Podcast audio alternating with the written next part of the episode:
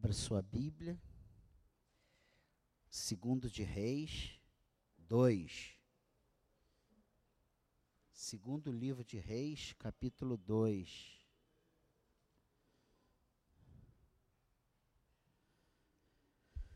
Versículo 1 ao versículo 10.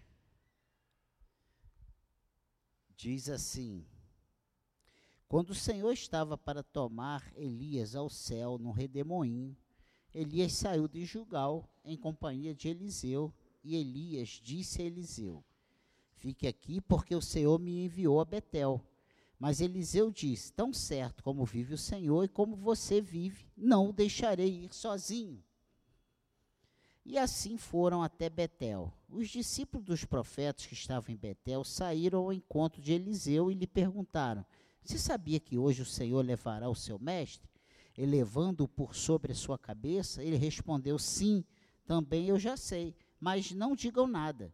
Então Elias disse a Eliseu: Fique aqui, porque o Senhor me enviou a Jericó. Mas Eliseu disse: Tão certo como vive o Senhor e como você vive, não deixarei ir sozinho.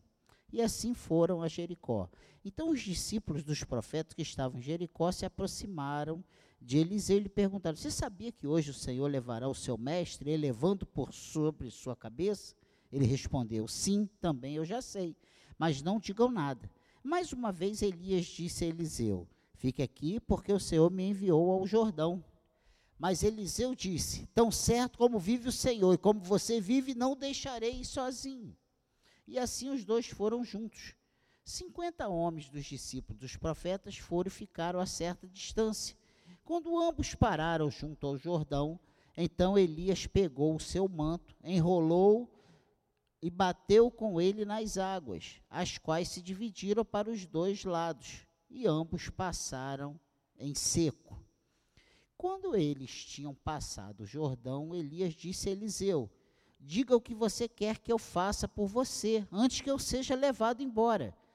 Eliseu disse: Quero receber por herança porção dobrada do seu espírito. Elias respondeu: Você fez um pedido difícil, mas se você me vir quando eu for levado embora, será como você pede. Porém, se você não me vir, não será assim. Amém? Vamos ficar por aqui. Nesse mês de agosto, nós temos visto testemunho de homens que mudaram a sua história, mudaram gerações e etc. E veremos nessa quarta o que não deve faltar ao homem de Deus. O título é O que não deve faltar ao homem de Deus. Hoje, esse termo homem de Deus está em desuso, né? mas na época de Elias e Eliseu não estava. Hoje em dia, a maioria se intitulam homens de Deus, mas não são. Não passam de aproveitadores e os que são, não são reconhecidos como homens de Deus, ou não se deixam reconhecer. Isso aí é um fato. A importância da palavra e sua aplicação para a igreja de Cristo é tremenda. São pontos ou perguntas que não precisam estar que não precisamos estar por baixo, né, doente, ou atravessando uma, um grande problema, para pararmos e ouvirmos de Deus. Eu li toda a história desses dois homens que foram titulados por homens de Deus, e cinco coisas chamaram a minha atenção e eu quero compartilhar rapidamente nessa noite. Só cinco coisas que me chamaram a atenção sobre esse assunto. O que não deve faltar ao homem de Deus. A primeira coisa que não deve faltar ao homem de Deus é atitude. Eliseu sabia o que queria para a sua vida. Ele queria porção dobrada do espírito de Elias. Você vê que quando Elias para ali perto do Jordão e pergunta a ele o que, que ele quer, o que, que eu posso fazer antes de ser tomado, ele não titubeou, ele chegou e falou: Eu quero porção do teu espírito, porção dobrada do teu espírito. Quantos estão dentro das igrejas hoje não sabem o que querem? Né? Essa é uma realidade. O homem de Deus sabe o que quer. Eliseu não titubeou quando Elias perguntou: O que queres que te faça? Antes que seja tomado de ti. ele tinha consciência das durezas da vida de um profeta naquela época. Os reis mandavam matar. Queriam que eles mentissem em nome de Deus. Faziam perguntas que eram verdadeiras armadilhas. Mas eu faço uma pergunta para nós que estamos aqui nessa noite. O que eu quero de Deus para a minha vida? O que você quer de Deus para a sua vida? Deus nos trouxe nessa quarta-feira, depois de um dia de trabalho, depois de um dia puxado, exaustivo, e ele faz essa pergunta. Ele nos deixa essa pergunta para cada um aqui: o que eu quero de Deus para a minha vida? Você já parou para pensar se esse título, homem de Deus, mulher de Deus, importa para você? Como você quer ser reconhecido pelas pessoas? Então, a primeira coisa que nós precisamos ter é atitude.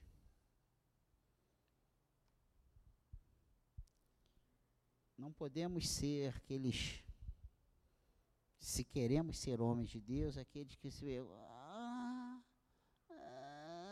de Deus não é assim, que você quer? É isso, é pá, pá, pá. Você lembra de Elias? Quando veio Naamã? Ó, dá o recado a ele lá, manda ele mergulhar sete vezes lá e depois disso ele vai estar curado. Atitude. Por que, rei, que você rasgou tuas vestes? Manda ele vir falar comigo, ele vai ver que aqui em Israel tem homem de Deus. Tem profeta.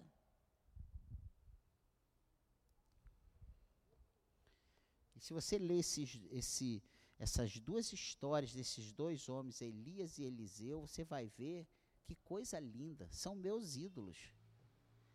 Meus heróis. Gente, muito lindo. A segunda coisa que chamou, chamou minha atenção é o conhecimento. Ele tinha consciência prática de estar na presença de Deus. Ele tinha conhecimento disso. Olha o versículo 14. 3,14. Olha o que, que diz aí.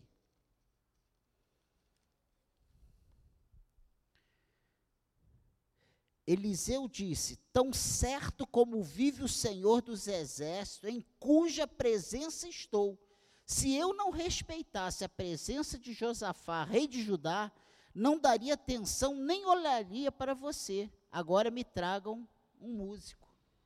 Olha só, olha como, olha, olha a certeza. Ele não ficava, será que Deus está aqui? Será que Ele vai refazer? Será que se eu orar vai acontecer? Será que se eu falar isso? Não. Tão certo como vive o Senhor dos Exércitos, em cuja presença eu estou. Ele tinha consciência, ele tinha conhecimento, ele sabia que Deus estava com ele. E quando ele abrisse a boca, algo iria acontecer. Isso tem nos faltado em muitas situações. Saber, todos sabemos. Quem não sabe aqui que o Espírito Santo de Deus habita em nós? Mas na hora H, na hora do vamos ver, nós temos colocado em ação esse nosso conhecimento de Deus, da presença de Deus, essa, essa ciência de que Deus está conosco?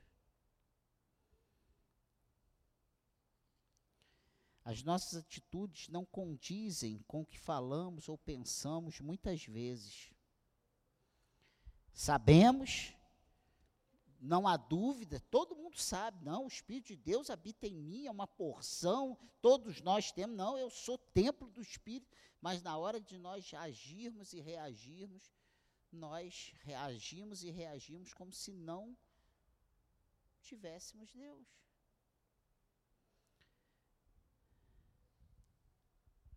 Eu demonstro isso quando saio e tomo atitudes que não expressam a fé que eu tenho e declaro. Quando busco o jeitinho brasileiro para resolver os problemas. E eu pergunto: será que temos realmente consciência de estarmos na presença de Deus?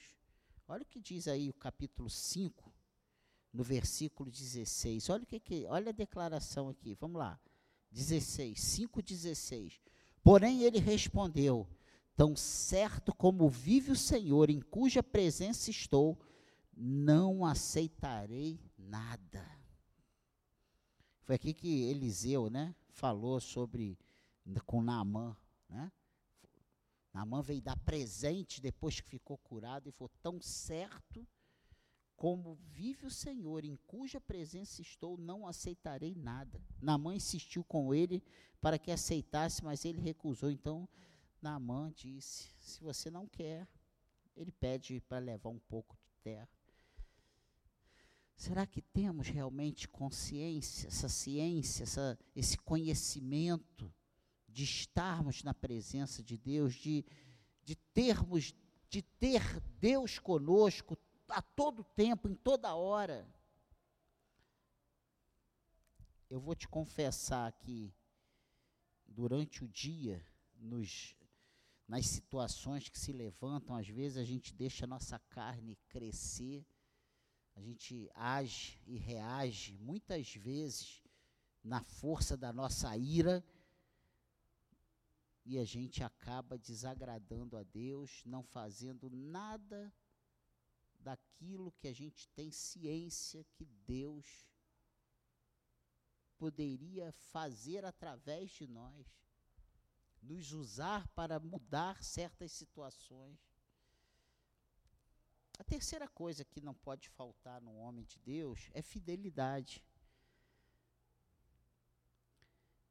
Eliseu, ele estava atento às necessidades de Israel e sua liderança.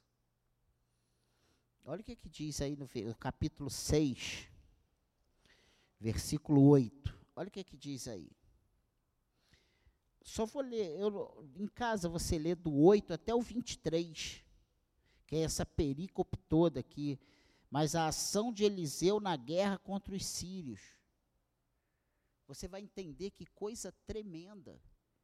Ele, como profeta, olha aí, eu vou ler só um pouquinho. Ó. O rei da Síria estava em guerra contra Israel e em conselho com os seus oficiais disse: em tal e tal lugar estará o meu acampamento. Mas o homem de Deus mandou dizer ao rei de Israel: evita passar por tal lugar, porque os sírios estão descendo por, descendo por ali. O rei de Israel enviou tropas ao lugar que o homem de Deus lhe havia falado e de que tinha avisado. E assim se salvou mais do que uma ou duas vezes. O rei da Síria ficou angustiado com esse incidente. Então chamou os seus servos e perguntou: Vocês vão me dizer quem dos nossos está do lado do rei de Israel? Um dos servos respondeu: Ninguém, ó rei, meu senhor, mas o profeta Eliseu, que está em Israel, conta ao rei de Israel as palavras que o senhor fala no seu quarto de dormir. Olha que coisa linda! O rei da Síria planejava as coisas na sua tenda. E o profeta Eliseu ia lá e contava ao rei de Israel: ó, eles estão planejando isso e isso, eles vão armar uma armadilha aqui nesse caminho, não passa por ali. O que, que o rei da Síria falou? Olha, tem alguém me traindo, nós temos um traidor entre nós. E aí um dos servos fala assim: não, não tem ninguém te traindo aqui. Quando o senhor fala aqui no seu quarto de dormir, o profeta, o homem de Deus, sabe lá em Israel o que o senhor planejou.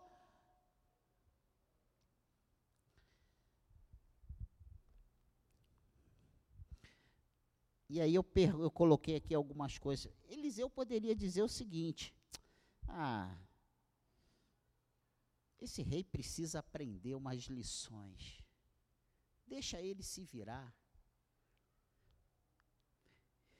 Ele que se vire para saber o que o aguarda.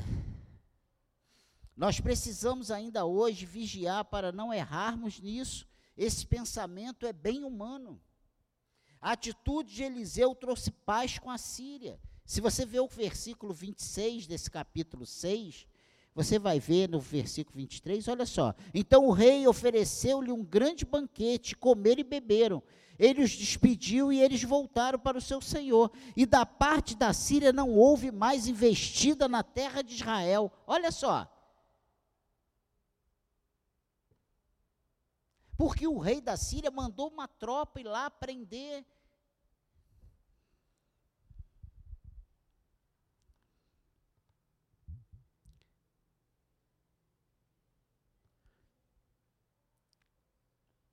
Só que quando esses homens cercaram e vieram para Eliseu, Eliseu ora e eles ficam cegos.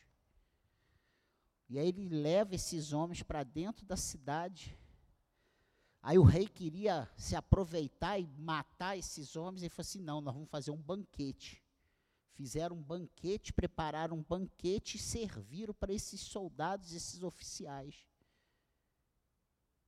E, eles, e ele orou Deus abriu os olhos deles de novo. Quando eles abriram os olhos, que eles viram, estava dentro da cidade, com um banquete tremendo diante deles. Eles sentaram, comeram e foram embora. E a Bíblia diz aqui no versículo 26 que da parte da Síria não houve mais investidas na terra de Israel. Houve paz. Esse profeta que ouvia as coisas e, e se preocupava com o bem-estar do seu rei, e avisava o rei das armadilhas que estavam sendo preparadas para ele, foi um dos responsáveis para que a paz entre Síria e Israel acontecesse nesse período.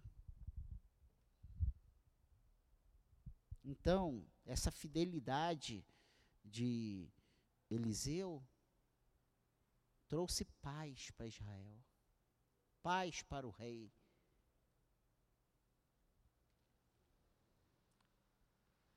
Você é um homem de Deus? As suas atitudes têm sido pacificadoras?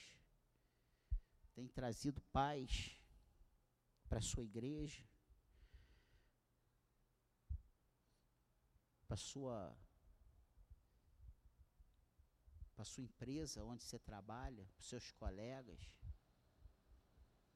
Quando você chega,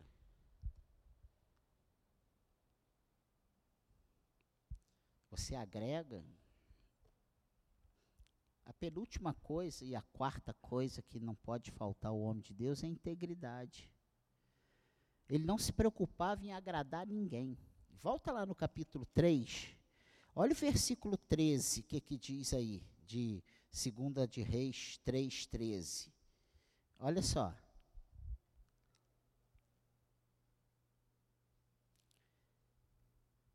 Mas Eliseu disse ao rei de Israel: Que tenho eu a ver com você? Vá falar com os profetas de seu pai e os profetas de sua mãe. Porém, o rei de Israel lhe disse: Não, porque o Senhor Deus é quem chamou estes três reis para os entregar nas mãos de Moabe. Ele, ele não tinha papas na língua. Ele não tinha papa na língua, ele falava. Vai lá, chama lá o rei do, do teu pai, o rei da, uh, os profetas do teu pai, os profetas da tua mãe.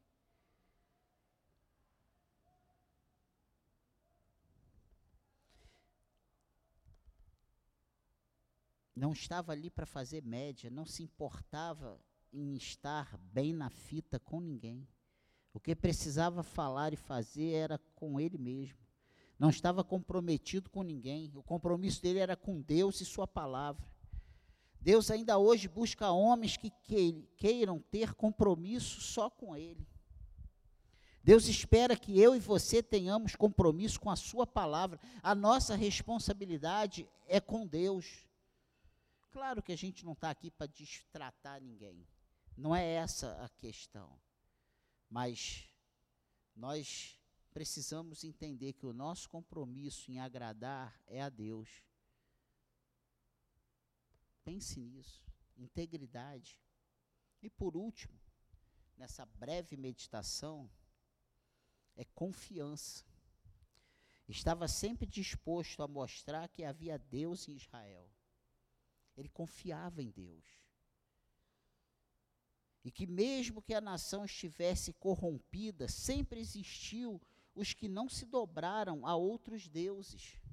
E aqui no capítulo 5, no versículo 8, diz o seguinte: Mas quando Eliseu, homem de Deus, ouviu que o rei de Israel havia rasgado as suas vestes, as suas roupas, mandou dizer ao rei: Por que o Senhor rasgou as suas roupas? Deixe-o vir a mim, e ele saberá que há profeta em Israel. Essa fala foi lá com Naamã, quando Naamã traz a carta do seu rei mandando que ele fosse curado. Ele fala assim: esse homem está querendo um pretexto, ele quer uma guerra, ele quer um motivo para nos atacar.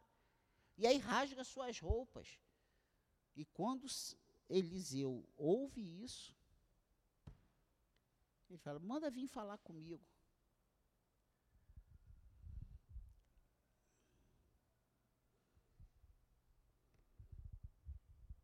Mesmo que o próprio rei do povo de Deus se esquecesse disso, Eliseu não se esquecia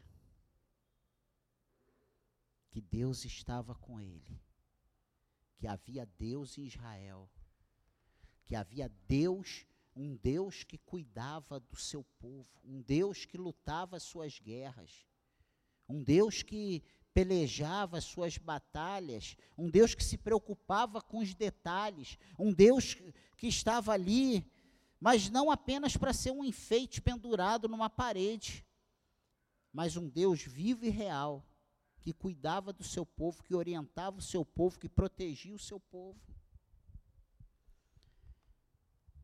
Não interessa se a multidão não crê, não acredita. Eu preciso acreditar, você precisa acreditar. Será que, será que hoje estamos dispostos a mostrar que há homens de Deus nessa cidade, nesse estado, nesse país? Nós somos muito fáceis de nos deixar, de deixar o brilho se apagar em nós. Essa é a verdade. Às vezes a gente está com aquela garra, mas tem uma coisinha ali, um entrave. Ah, isso aqui não era bem o que eu esperava. E a gente vai se, vai murchando, arriando os pneus. E quando a gente vê, a gente está lá, ó, no ferro. A gente não tem mais brilho para fazer a obra de Deus, não tem mais brilho para fazer nada do que Deus nos confiou para fazer o que Deus te confiou para você fazer, por que, que você não está fazendo? Ah, porque tem isso, ah, porque aqui, é, porque. Seja você o fator de mudança, de transformação, se agite, faça o que Deus quer que você faça. É mais fácil você desistir ou é mais fácil você fazer o que Deus está te mandando fazer? A questão é: você sabe o que Deus te mandou fazer? Você tem convicção que Deus é contigo, que você é um homem de Deus, que, que Deus te ouve, que quando você abre a tua boca, as coisas acontecem, porque você é um homem compromissado com Deus, uma mulher compromissada com Deus. Eu acho muito engraçado, sabe? Quando as pessoas, ah, não dá. O pastor, a liderança. Ah. Você quer. Deus está te orientando em alguma coisa? Se apresente, pastor. Deus me falou em fazer isso aqui, ó. Eu estou com isso aqui ardendo no meu coração. Vamos, eu posso vir para cá orar? Eu posso chamar umas irmãs para orar? Eu posso chamar uns irmãos para orar? Estou dando só exemplos. Pensa nisso.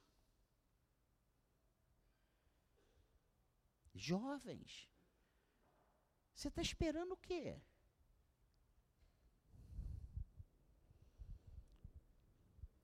Por que será que ele mandou o capitão ir falar com ele? Ele sabia o que iria precisar fazer. Ele sabia. Ele já sabia. O resultado esperado seria apenas um, a cura de Naamã. Ele não tinha outra cura, ele não tinha outra opção, não tinha outra situação. Aí ele fala: manda ele vir, ele vai saber que há Deus em Israel. O que, que ele está querendo dizer? Manda ele vir, que ele vai sair curado. Sabe por quê? Porque eu estou na presença de Deus, porque Deus está comigo. E eu vou, Deus vai dar orientação, ele vai fazer e ele vai ser curado. Quem vai curar não é o Elias, é o Eliseu, não é Deus, é o Deus que está com Eliseu. Quem vai fazer a obra é o Deus que está contigo.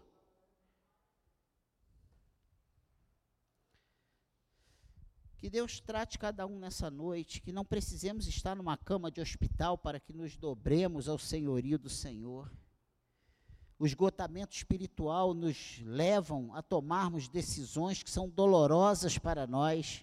Tem muitos homens de Deus abrindo mão do seu chamado por causa da pressão que são submetidos.